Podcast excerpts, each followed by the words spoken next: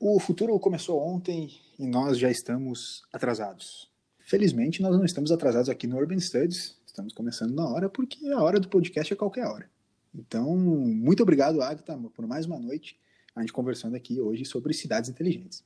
Boa noite, gente. Direto da minha quinta e última semana de quarentena em Roma. Muito bom. Finalmente. Finalmente diminuindo Finalmente. os casos por aí, né? Agora o nosso pico, a gente já chegou ao pico, já começou a, a diminuir e nos próximos dias a gente vai começar uma fase de convivência com o coronavírus, mas sem quarentena mais. Certo. É, como você já sabe, você está escutando o Urban Studies, um espaço de debate, opinião, comentários. E você, a sua participação são sempre muito bem-vindos. Então manda para a gente, fala com a gente lá no Instagram, arroba NVSLab. É, nos últimos episódios a gente falou de algumas coisas específicas relacionadas a cidades resilientes, a urbanismo tático, como as cidades agem. Dessa vez, a gente quer propor um debate sobre cidades inteligentes. E como a gente acha que esse é um assunto bem, bem amplo, a gente resolveu separar em duas partes. Uma parte que é um debate um pouco mais conceitual, e a outra que a gente vai falar de cases mais específicos, que cidades estão usando tecnologias e outros tipos de dimensões relacionadas às cidades inteligentes, tá? As cidades, elas vão ser, como a gente já falou nos outros episódios, a casa de 60% da população mundial. Isso vai gerar mais densidade. E a densidade é muito, muito importante para a economia criativa bem ampla, mas também pode ser o começo de estresses crônicos. Uma das saídas nas cidades resilientes é o uso amplo do aparato tecnológico que está cada vez mais presente é, nas nossas mãos. Por que, que cidades inteligentes e tecnologia tem tanto a ver, Aga? Bom, na verdade, esse foi um movimento natural que está ligado não somente às cidades, mas ao estilo de vida das pessoas, né? A gente percebeu nas últimas décadas esse, esse avanço da tecnologia na nossa vida. Então, basta pensar em quantas coisas hoje nós fazemos por meio da tecnologia e que 5, 10, 15 anos atrás eram feitas de, de um modo diverso, né? Sem tecnologia.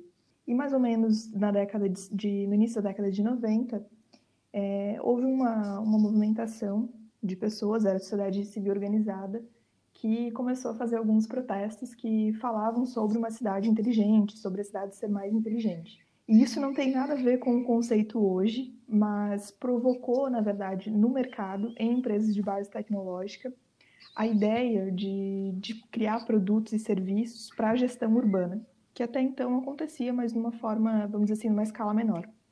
E então, grandes players de tecnologia começaram a criar esses serviços, essas tecnologias, para auxiliar a gestão urbana e passaram a dar o nome de cidade inteligente para esse tipo de serviço.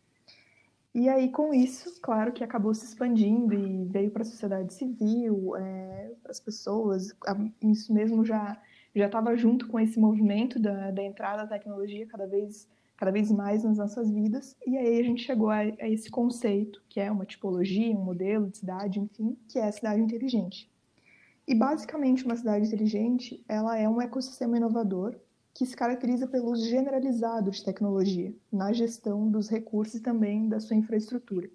Então não é um pouquinho de tecnologia, não é tecnologia só em uma coisa, mas é realmente esse uso da tecnologia de forma generalizada na cidade. E é por isso que hoje nem toda cidade é uma cidade inteligente, e também é justamente pela questão da tecnologia que quando a gente pensa em cidade inteligente não tem a ver necessariamente com inteligência, né? É só um rótulo que foi dado ao longo desse processo e que está muito associado à tecnologia e inovação. Então já fica bem claro, então, já fica bem claro nesse começo de que toda cidade pode ter muita tecnologia e ainda assim não ser inteligente. Exatamente. Exatamente. Tem um, tem um ponto bem interessante que o Douglas Adams, que é o autor do Guia do Mochileiro das Galáxias, né? Você já leu? Não li. Infelizmente também não sou exatamente o cara mais fã dessa, dessa literatura, mas o Douglas Adams, além dessa, dessa relação de ficção, ele também era um futurista, né? um, um, um estudioso do futuro, um futurologista. E ele falava muito dessa relação da tecnologia e a resistência em relação ao futuro. É, o que, que, eu quero dizer com isso? A tecnologia, ela por muitas vezes não é percebida né? a gente não vê. Uhum. E a percepção de tecnologia, eu acho que eu, eu quero trazer essa reflexão dele, porque vai ser importante para a gente entender também como funcionam as cidades inteligentes e essa relação da cidade inteligente com tecnologia. É, ele fala o seguinte: tudo que já existe no mundo, quando você nasceu, já é tido como normal. Você nem percebe. Por exemplo, eletricidade. Eletricidade é uma tecnologia fenomenal, foi uma revolução quando ela aconteceu. Hoje a gente nem nota, é só nota quando falta luz, né? E, uhum. e ainda assim, tipo, nem todo mundo dá bola. É, você nem nota o quanto ela é fantástica, né? Tipo, imagina você clicar um botão e aparecer uma luz. Isso é um absurdo. Tem um segundo ponto que qualquer coisa tecnológica que é inventada é, antes de você completar 30 anos é incrivelmente emocionante e criativo. E que talvez você pode até fazer uma carreira com isso. Mas, por outro lado, é, se você já tem mais de 30 anos, é muito provável que você vai ser contra isso. Você ser, é, você vai achar que é contra a ordem natural das coisas, que é o começo do fim da civilização, que, tipo, meu Deus, eu não quero que isso tome conta de mim. Quando depois você vai ficando realmente de boa com isso e vai gradualmente se acostumando. Então, tenho certeza que talvez é, quando começaram a perceber a, a, eletricidade, por exemplo, as pessoas com mais de 30 anos é, se mostraram um pouco reticentes. Como a gente percebe a tecnologia na cidade, por exemplo?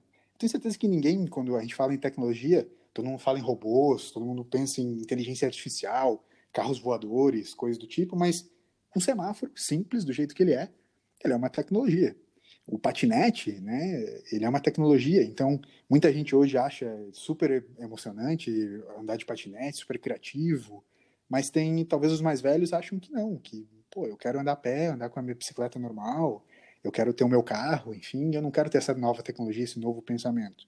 Então é assim que a gente percebe a tecnologia, é, voltada para esse pensamento das cidades, e é bem, bem importante essa reflexão que o Douglas Adams traz, e eu acho que faz parte dessa contribuição é, da cidade inteligente, mas engloba outras questões, outras dimensões, né, a gente fala. Quais que são elas, Agatha? Então, é, na verdade, a gente tem uma série de, de conceitos que, sobre cidade inteligente, uma série de autores que trabalham esse tema, mas existe uma certa convergência em relação a esse assunto sobre aqueles temas que são mais importantes né, dentro do conceito de cidade inteligente. Então, em geral, eles vão trazer muito a questão é, de sustentabilidade, meio ambiente, então, como vai ser, como vai ser a questão de energia, se vai ter energia renovável, gestão dos resíduos, etc. Também a comunicação entre os diferentes usuários, como utilizar essas tecnologias de informação e comunicação para melhorar o, a funcionalidade e operação da cidade, na né? saúde, educação, cultura, eficiência, enfim. Mas, dentre todos eles, tem um conceito, que é o do Giffinger, que, na verdade, trabalhou também no, na criação do ranking de cidades inteligentes da Europa, que é o ranking, eu acredito, mais, ao mesmo tempo acadêmico, mas que também dá conta da realidade, que ele consegue unir tanto a questão acadêmica quanto a questão do que já acontece nas cidades, do que é possível tecnolo tecnologicamente. Então, ele divide seis principais características, são seis dimensões, que são economia, pessoas, governança, mobilidade, meio ambiente e qualidade de vida, ou capital humano. Essas seis dimensões, elas têm fatores, características, enfim, indicadores, né? Essas são só as, as grandes dimensões, vamos dizer assim, mas elas traem, trazem uma coisa muito importante, que é a questão da sinergia. Então, se eu quero desenvolver, se eu quero transformar uma cidade em uma cidade mais inteligente, ou torná-la uma cidade inteligente, eu preciso trabalhar essas seis dimensões de forma sinérgica. Então, muitas vezes a gente vê que a administração pública, ou mesmo a sociedade civil, ela está muito preocupada somente com uma das caixinhas, né? Ou economia, ou então a questão de governança, ou a questão do meio ambiente. Mas na cidade inteligente, essas seis dimensões devem ser trabalhadas junto. Não tem como eu desenvolver somente uma das áreas e esperar que a cidade se torne mais inteligente. Uhum. Então aí entra essa questão da integração e também da sinergia. E isso só vai acontecer quando tiver um trabalho conjunto, então vai ser construído entre vários atores, não só o governo, né, mas também a sociedade civil, é, o próprio mercado, a academia, enfim, de uma forma decisiva, mas também que é consciente sobre a realidade daquela cidade. Então, cada projeto ele deve ser desenvolvido de uma forma muito adaptada à realidade daquela cidade. O que a gente uhum. tem hoje é um problema porque nos últimos anos esse essa tipologia da cidade inteligente ela se disseminou muito. Então a gente tem muitas cidades, muitos prefeitos, enfim, tentando tornar a sua cidade uma cidade inteligente, porque é bonito, porque está na moda, porque é legal falar que a sua cidade é uma cidade inteligente. Só que nem toda cidade ela tem condições hoje de se, de se tornar uma cidade inteligente e nem toda cidade vai desenvolver o mesmo percurso. Então, cada cidade tem a sua identidade, tem o seu histórico, tem o seu momento de, vamos dizer assim, amadurecimento. Então, não dá para a gente copiar um projeto de uma cidade, por exemplo, como Viena, que sempre está é, entre os primeiros pontos, entre as primeiras posições em diversos rankings de cidade inteligente, e tentar costurar aquela mesma, aquela mesma proposta para Florianópolis, por exemplo. Uhum. É, mas então, só para a galera ter um pouco da noção de, disso tudo que a gente está falando, desses, dessas seis questões que precisam caminhar juntas, como a gente, a gente consegue citar na prática alguma, alguma cidade inteligente é, ao nosso redor que está funcionando? Tem alguma cidade realmente inteligente ou caminhando para ser uma cidade inteligente no Brasil? Então, a gente tem alguns projetos, né? É, mesmo Florianópolis é uma cidade que tem potencial para se tornar uma cidade inteligente, porque a tecnologia ela está muito é, envolvida com o mercado que hoje domina Florianópolis, né? Uhum. E com iniciativas mas a gente ainda não tem um programa que seja que abarque a cidade toda, então que seja essa infraestrutura que envolve a tecnologia de forma generalizada, né? Mas a gente tem algumas iniciativas que são é, interessantes e que envolvem a tecnologia. Vou até citar um exemplo meio meio bobo, mas é, nos últimos dias, desde que foi, foi iniciada a quarentena aí, a gente tem aquele monitoramento Floripa. Eu não sei se você viu, mas volta e meia a galera tá postando como é que tá a movimentação na cidade, tipo, ah, tem muita gente que ainda está circulando e tal, porque a gente tem muitas câmeras que estão uhum, né, uhum. Na área, nas áreas públicas. Sim, acompanhei. Então tem esse monitoramento 24 horas e que todo cidadão pode acessar. Então, de certa forma, isso já ajuda a melhorar a infraestrutura de segurança. Vamos colocar dessa forma. A gente também tem um aplicativo que o pessoal utiliza no transporte público, né? que, que, consegue te dizer momento a momento quando vai chegar o, o ônibus que você está esperando, o ônibus que você precisa pegar, enfim. A gente tem o aplicativo PMSC Cidadão da Polícia Militar, que inclusive agora, nos últimos dias, ele incluiu novas funções para atendimento do cidadão em relação ao coronavírus. Então, ele já se adaptou à nossa realidade e ele já permite que as pessoas utilizem o aplicativo da Polícia Militar para, enfim, até mesmo as emergências relacionadas ao coronavírus, né, no momento atual. E eu vi também, mas aí a gente vai entrar em, um, em outras questões, vamos dizer assim. Eu vi também que já teve um, informe aí da prefeitura nos últimos dias dizendo que vai, vai ter o desenvolvimento de uma nova tecnologia em Floripa que vai permitir que as pessoas consigam descobrir quando tem, tiveram contato com alguém que foi contagiado e se elas estão a menos de 200 metros de uma pessoa assim, enfim. E hoje ainda eu vi também uma outra notícia, porque as coisas estão acontecendo aí de forma muito rápida, né? Hum.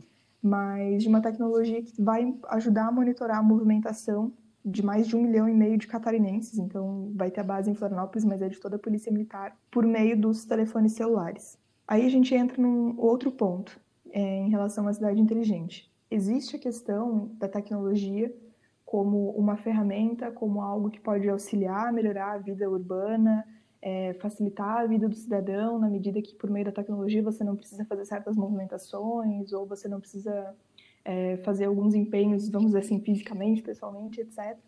E consegue diminuir o teu tempo também. Mas existem também implicações éticas e legais que estão envolvidas com algumas tecnologias que a gente já tem rodando por aí. Então, existe um, um lado A e um lado B da situação, né? E até essa notícia que saiu hoje, que eu comentei agora, sobre o monitoramento e os dados coletados por meio dos telefones celulares. Aí tinha, eu fui dar uma olhadinha na notícia tinha lá. É, as informações serão apagadas após o fim da pandemia. Aí fiquei pensando assim, será? A gente tem uma série de, de questões é, em relação à tecnologia que não são só as questões, vamos dizer assim, positivas, né? Eu acho que é importante a gente ter a noção de que a nossa realidade ela já envolve hoje é, dados, inteligência artificial, a conectividade, como fatores críticos né, para as cidades hoje, e que elas vêm para realmente servir aos cidadãos, para melhorar os serviços públicos e também para ajudar a aumentar a qualidade de vida nas cidades. Mas tudo isso envolve também outras questões que a gente deve constantemente pensar, repensar e até mesmo revisar, quando for o caso. Né? principalmente essa questão de, de, privacidade, de proteção de dados. Isso. O cidadão, numa cidade inteligente, o cidadão abre mão da sua privacidade pelo bem coletivo?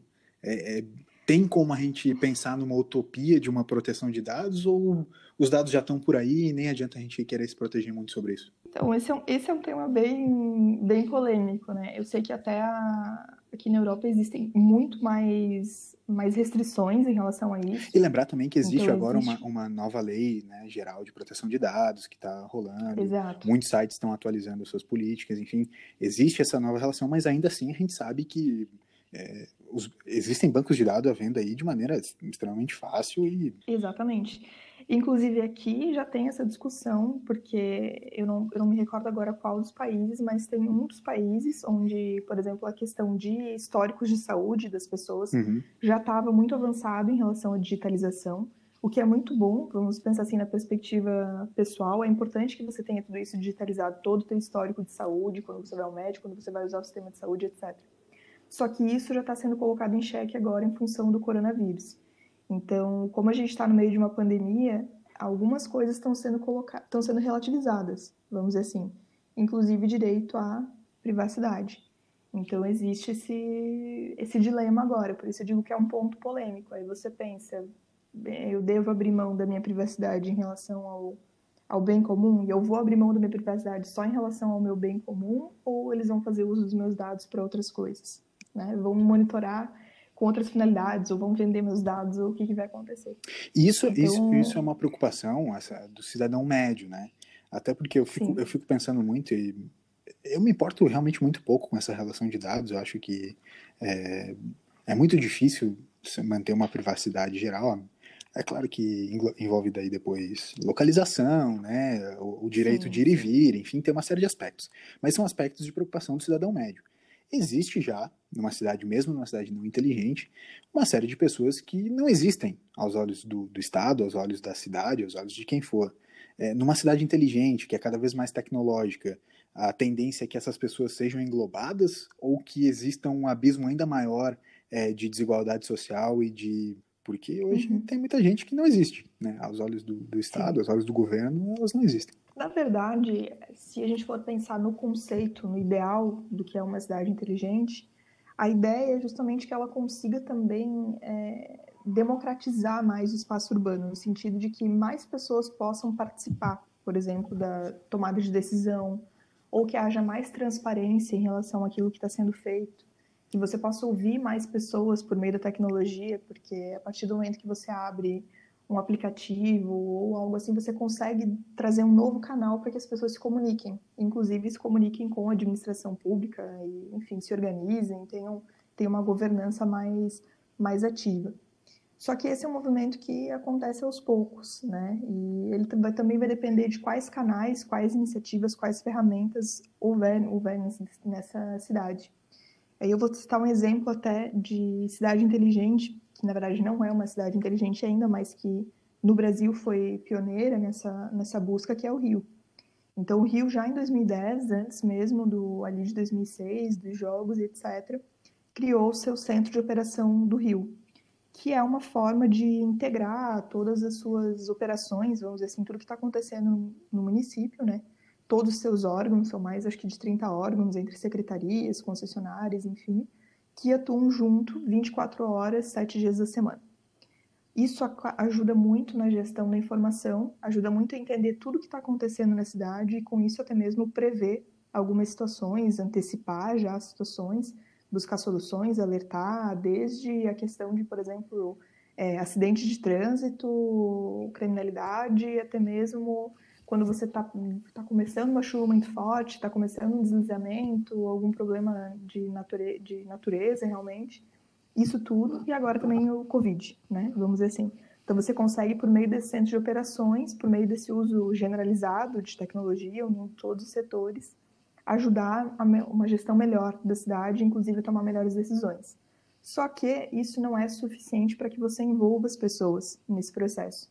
Então, por exemplo, o Centro de Operações do Rio criou um aplicativo, que eles chamam de Olhos da Cidade, que é um aplicativo onde as pessoas podem, inclusive, acompanhar algumas dessas operações que estão acontecendo, acessar câmeras, acessar serviços e etc. E também entrar em contato com a administração pública. Só que aí a gente volta àquela questão do, de que não é a tecnologia em si que vai tornar a cidade mais inteligente, certo?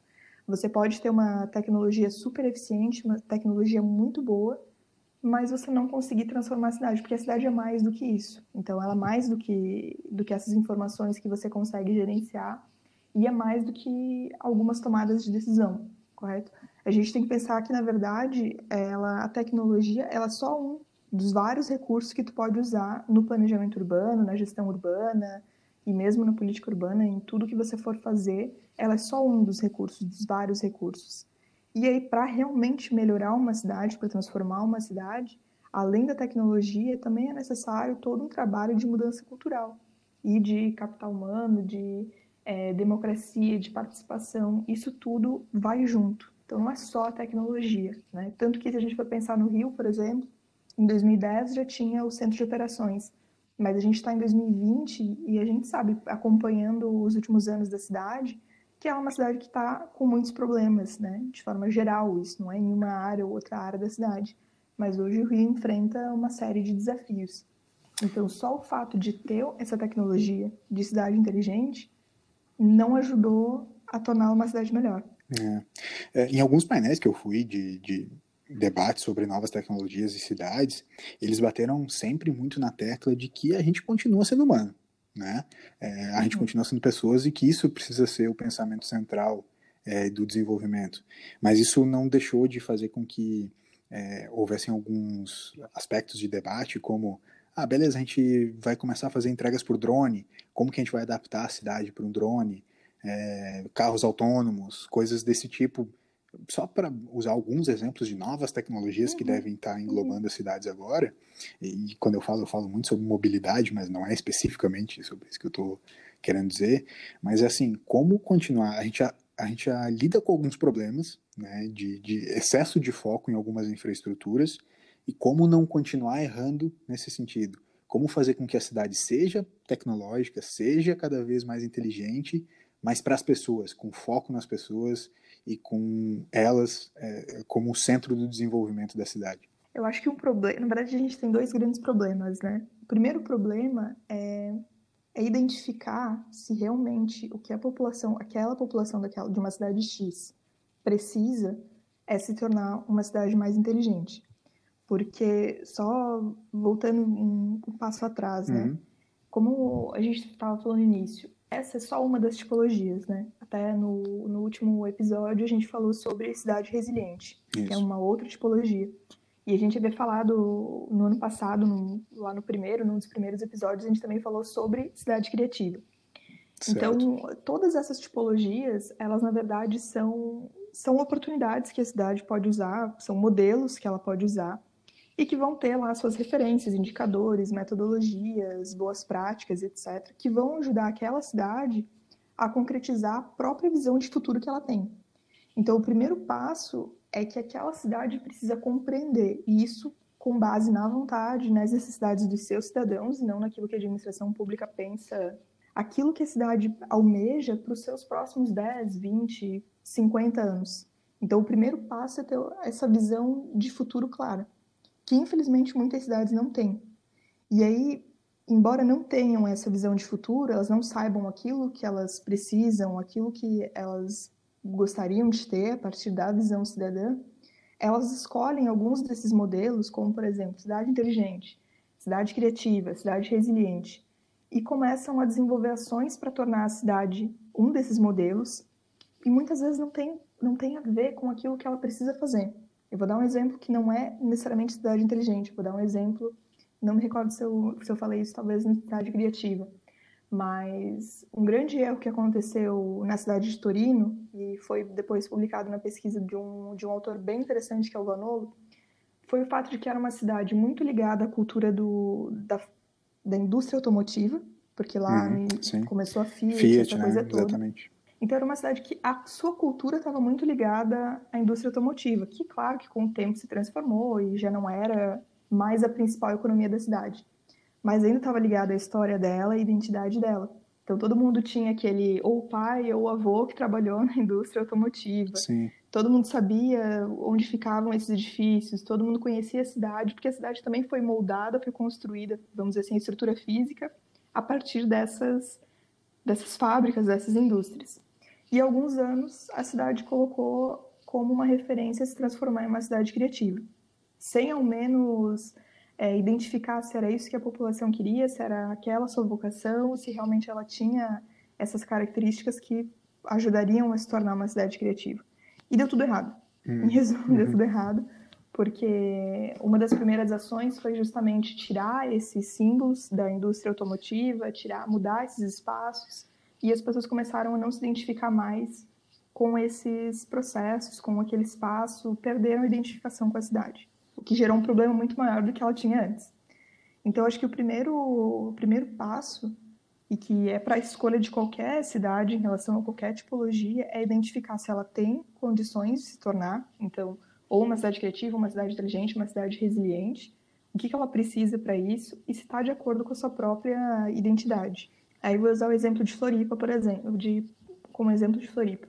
A gente tem na cidade uma série de ações interessantes, mas que são voltadas para duas, duas, dois conceitos diferentes. A gente tem uma série de ações da administração pública voltadas para a cidade criativa e uma série de ações voltadas para a cidade inteligente. Uhum. Só que eles não decidiram ainda o que eles querem. Então, Floripa não sabe, não sabe ainda o que quer ser quando crescer. Eu até falei isso no quando a gente falou de cidade criativa. Sim. E isso é um problema, porque mostra que ou eles não conhecem a cidade o suficiente, porque não deram voz para as pessoas, ou porque não buscaram identificar quais são as características, a história de Floripa, quais são as necessidades e desejos, ou então realmente está tendo não tem uma conversa ali dentro para que a gente tenha essa visão de futuro. Então, o grande problema hoje dessas cidades que buscam se tornar cidade inteligente, a primeira coisa é que não se sabe qual é a visão de futuro daquela cidade. Então, tem a ver virar uma cidade inteligente, a gente tem condições, a gente tem as características necessárias, acho que essa é a, essa é a primeira coisa, né? E a segunda coisa é se nós queremos nos tornar de fato uma cidade inteligente, se essa é a visão de futuro, então vamos ouvir a população e vamos ver o que é mais interessante fazer nesse momento e também o que é possível fazer nesse momento. Então, interessante do, da cidade inteligente, e volta então à questão do que a gente estava falando agora em relação à tecnologia e às pessoas, é que ela oferece um espaço para que haja uma governança urbana muito mais democrática. A partir do momento que você consegue, por meio da tecnologia, dar voz a pessoas que até então estavam meio, vamos dizer assim, escondidas. Uhum, então, uhum. e todo mundo de certa forma pode participar por meio dessas ferramentas. Claro que não é perfeito, mas é um processo e já é melhor do que você não conseguir ouvir todo mundo. Você já tem um, já está um, um passinho à frente. Então, se você utiliza a tecnologia para governança urbana, se você usa isso e começa a dar uma possibilidade de participação para as pessoas, para os cidadãos, você automaticamente consegue é, conhecer melhor a realidade da cidade, além do dado que a, que a gestão tem. Porque a gestão muitas vezes tem informação, dado, enfim, mas não conhece a realidade de todos os lugares, a realidade de todas as pessoas, de todas as comunidades dentro daquele, daquele espaço urbano. Então, você pode utilizar essas tecnologias para aumentar a inclusão social, fortalecer a cidadania e ter essa visão realista da vida urbana. E até ia, ia falar um pouco sobre um, um exemplo, que é o que acontece aqui em Roma, que está acontecendo nos últimos anos. Roma não é uma cidade muito, muito ligada à inovação e tecnologia. Eu muitas vezes olho, percebo que em Floripa, por exemplo, a gente tem muito mais coisas para para inovação e tecnologia. Mas, mas isso você falou de, de relação de identidade, não tem como associar Roma a uma cidade que é uma identidade de tecnologia, de futuro. Ela está ela tá muito não. mais ligada a uma identidade lógica de passado, histórico, né? Uhum. Como talvez o grande, o grande selo é, de cidade histórica do mundo hoje, né? É, a Roma, ela tem é uma cidade que ela tem uma identidade muito clara, mesmo para quem não mora nela, né? Mesmo para quem não mora aqui em Roma, você consegue é, associar alguns elementos à própria aquela identidade de Roma. Vamos dizer assim, tu já consegue é, identificar mesmo à distância. Só que mesmo Roma, ela precisa se adaptar aos tempos que a gente está vivendo hoje. Então, a tecnologia, é como a gente estava falando no início, mesmo que aquela cidade não seja uma cidade inteligente ou não queira ser uma cidade inteligente, a tecnologia vai estar envolvida nos seus processos. Certo. Ela vai fazer parte, porque ela faz parte da realidade das pessoas. E principalmente numa cidade grande como Roma. Roma acho que são mais de 3 milhões de pessoas. Como é que você faz para dar voz para todo mundo? Né? Você, beleza, tem os representantes, tem os, os políticos, etc., mas isso é insuficiente para ouvir todo mundo. Então você precisa usar alguns mecanismos, né, que envolvem a, a tecnologia para aumentar a voz dessas pessoas, para amplificar a participação. Esses mecanismos, esses aspectos, a gente vai ver no próximo episódio, na parte 2 das cidades inteligentes, né? A gente vai trazer esses cases, a gente promete então, Agatha, você vai falar primeiro, o primeiro case vai ser sobre Roma e o que Roma, uma cidade identidade, de identidade histórica, né? De pensamento tão histórico, é, o que ela tem feito. É, eu quero, antes de, da gente terminar, a gente está se encaminhando para o fim já, mas antes da gente terminar, eu quero fazer uma pergunta. Ponto 1, um, 2 ou 3 sobre a relação de tecnologia, idade e futuro. Entrega por drones todos os dias. É, você acha isso incrivelmente emocionante e criativo? Ou você já acha que é contra a ordem natural das coisas e é o começo do fim da civilização? Teste de idade nesse momento no Urban Studies. Eu não sei se eu quero responder porque eu não quero revelar minha, minha idade certo. e automaticamente eu, ao responder isso eu, eu vou dizer qual é a minha faixa etária. Eu acho que isso aí não é justo. Eu vou, eu vou te falar, falando sério, tá? Quando eu falei sobre isso e até quando eu escutei nesses painéis, eu fiquei exatamente na ponte entre um e outro. Porque eu fiquei incrivelmente emocionado. E, Nossa, muito legal, os meus livros estão sendo entregues por um drone. Porque você já pensa na Amazon, né? A primeira, certamente, empresa que vai fazer isso vai ser a Amazon e vai entregar nossos livros de drone. Já tá até testando, né? Mas depois eu fiquei pensando, cara, um drone na tua janela, sabe? Tipo, isso é o fim. Daqui a pouco os drones vão estar tá saltando a gente dentro das nossas janelas. Drones hackeados, sabe? Então, é, realmente essa é, é, muito engraçado pensar no, nos avanços tecnológicos. É, as próximas três grandes revoluções são totalmente ligadas é, a, a, avanços tecnológicos, né? a revolução da robótica, revolução da nanotecnologia, revolução da é, biotecnologia. É, nanotecnologia vai curar o câncer, a gente tem certeza disso, e tu fica pensando e ela realmente assusta, é assustador. É assustador pensar uhum. que daqui a pouco a gente vai viver 250 anos porque os avanços tecnológicos da, de farmácia e de medicina vão ser absurdamente maiores do que são hoje. Sim. Né? Então, é, é, é um teste para se fazer muito, muito com as pessoas com quem você convive, né? Tipo, no, no local de trabalho, nas aulas, enfim. É fazer isso. Tipo, pensar em uma tecnologia, um mapa. Mapa é totalmente tecnológico. É um avanço na agricultura, um avanço nos trabalhos manuais. Fez com que você conseguisse carregar muito mais terra, muito mais rápido. Mas, para você, tipo, aquilo é só uma pá, sabe? Então, é, é, é muito interessante fazer esse... esse essa reflexão do Douglas Adams. É, deem uma googleada aí sobre isso, então, é, para também fazer, façam, e, é muito legal. E responde, responde para mim, é, o drone entregando, ou alguma outra coisa aí. É, o, que, o que te faz ficar emocionado e criativa, e o que te faz pensar no começo do fim da civilização? Então, na verdade, eu acho que vai depender muito da característica de cada um, mas, por exemplo, eu gosto muito de ficar em casa e de não ter que sair, não precisar fazer muitas coisas que envolvam esse contato com, com muitas pessoas, muito social. Nossa. Então, a tecnologia mais simples, por exemplo, de até mesmo você conseguir fazer as suas compras de casa e receber em casa, tipo, ah, de mercado ou os livros, qualquer material, isso facilita a vida, entende? É uma coisa que ajuda. Agora, eu não sei se é necessário que a entrega seja feita por um drone, entende? Eu não sei se existe essa necessidade. Eu acho que a, o fato de você poder fazer isso pela internet, por aplicativo, já é um avanço ok. Eu acho que algumas coisas passam um pouco, um pouco do ponto.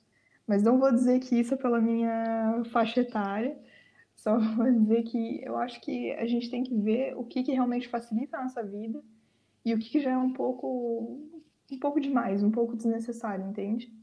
Em relação ao drone especificamente, tem várias coisas que, vários problemas que são apontados. Por exemplo, quando o drone está por aí, é, tem pesquisas já mostrando que eles acabam também é, invadindo a privacidade de algumas pessoas, né? Então eles acabam tipo tendo imagens de coisas que estão acontecendo nas casas ao redor ou é, nas janelas onde eles passam, enfim. E eu acho que isso não é legal. Eu acho que a privacidade das pessoas deve ser respeitada, entende? Até o, até o fim, assim. É uma questão de, de liberdade, de respeito. Então, Por isso eu acho que a tecnologia, de forma geral, ela precisa ter algumas... Você está sendo claramente dronefóbica. Então, já, já tô revelando aí a minha idade, né? Já tô revelando já. a faixa etária, entendeu? Específico. Por isso que eu não queria ter que contar. Né? Até porque você tá falando que o e-commerce, que é uma coisa que já tem mais de 10 anos... É... Exato, mas é isso que eu falo. Tem tecnologias que são, já estão tão incluídas ou envolvidas com o nosso dia a dia, com o nosso estilo de vida, que a gente está acostumado, ok, não sei... Bom, tipo, não vou falar mais para não me entregar mais, entendeu? Tipo, deixa assim que, deixa assim que é melhor. Tudo bem. Mas eu acho que a tecnologia é uma ótima coisa. Mas eu acho que tudo tem um, um certo. A gente tem que ponderar, entende? Nesse momento, esse momento tecnologia eu acabei de criar o quadro Teorias Esdrúxulas do Futuro. E eu tenho uma teoria esdrúxula do futuro que é daqui a 100 anos o café vai ser proibido, assim como foi a cocaína nos últimos anos. Mas por quê? Eu não acredito. Como assim? Uma, olha, sinceramente, uma vida sem café não vale ser, não vale ser vivida, entendeu? Eu acho que isso aí não dá. Em breve vai ter gente viciada em cafeína vendendo televisão para poder comprar café. Exato. Com traficante, no caso. Esse foi o fim do, do bloco Teorias Esdrúxulas do Futuro. A gente espera que no próximo episódio a gente tenha menos dessas. Mas Exato. fiquem para a parte 2, fiquem para a parte onde a gente vai falar um pouco sobre cases de cidades inteligentes e como que elas podem ser aplicadas no dia a dia. A gente vai falar sobre Roma, a gente vai falar sobre Viena um pouco também. A Agatha vai expandir mais a explicação sobre por que Viena é uma das grandes referências. Falar um pouco de Floripa, do Rio, é, e um pouco mais de cases também mais locais nossos. Muito obrigado por acompanharem até aqui. Valeu, Agatha. Boa noite, gente. E até a próxima. Falamos. Tchau, tchau.